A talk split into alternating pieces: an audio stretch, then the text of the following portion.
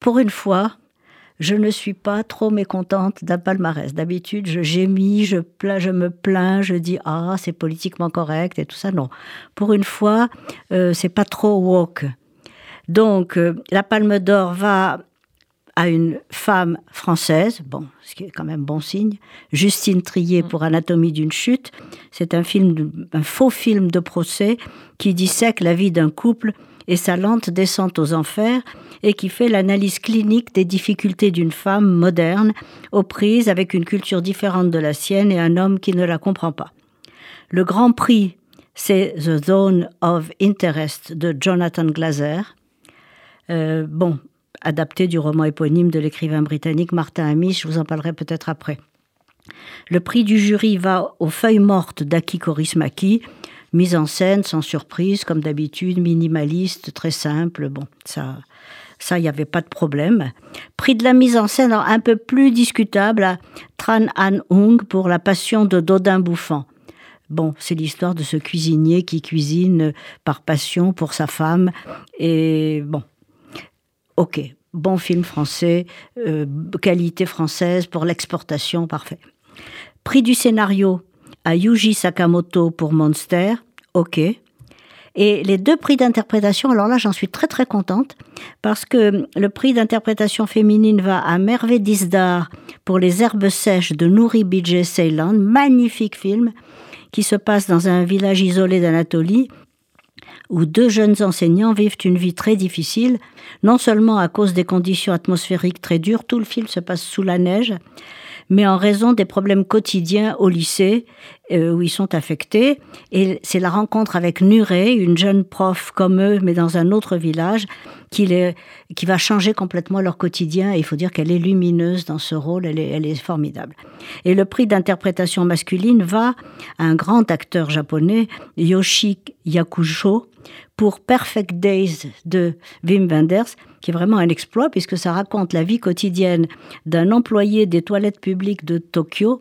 Mais alors c'est une réflexion sur la vie, sur le, quotidien, sur la solitude, sur la méditation. C'est splendide et l'acteur est formidable.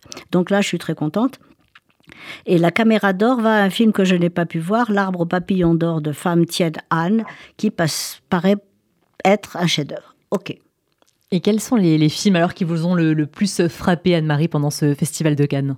Alors moi j'ai eu un choc vraiment en regardant euh, le film du réalisateur italien Marco Bellocchio, encore un de ces grands réalisateurs de, l'ancienne école, et ça s'appelle Rapito, l'enlèvement. Alors ça raconte euh, une histoire extrêmement sombre, euh, inspirée de faits réels, une enquête absolument palpitante située à Bologne parce que dans les années 50, enfin exactement en 1858, le pape Pie IX, euh, très autoritaire et très antisémite, fait enlever un jeune garçon juif de 6 ans, alors qu'en fait il n'a pas le droit d'enlever un, enfant avant 7 ans. Et uniquement sous le prétexte que cet enfant aurait été baptisé à sa naissance par sa nourrice. Le bambin est placé en institution catholique où il sera bien traité, d'accord Tandis que ses parents vont secouer la terre entière pour récupérer leur fils. Et franchement, euh, euh, c'est très très prenant, très très dur, et les interprètes sont extraordinaires. Euh, Steven Spielberg avait prévu d'adapter cette histoire, mais finalement c'est Belloc qui s'en est emparé avec un incroyable sens de la narration, de l'écriture, du rythme et du suspense. Un véritable thriller historique d'un parfait euh, casting et avec un jeune comédien, un enfant, mais vraiment impressionnant de maîtrise et d'intelligence. Évidemment, l'autre film euh, dont je voulais vous parler plus longuement, c'est celui de Jonathan Glazer, parce que c'est exactement moi ce que j'attends d'un film sur la Shoah.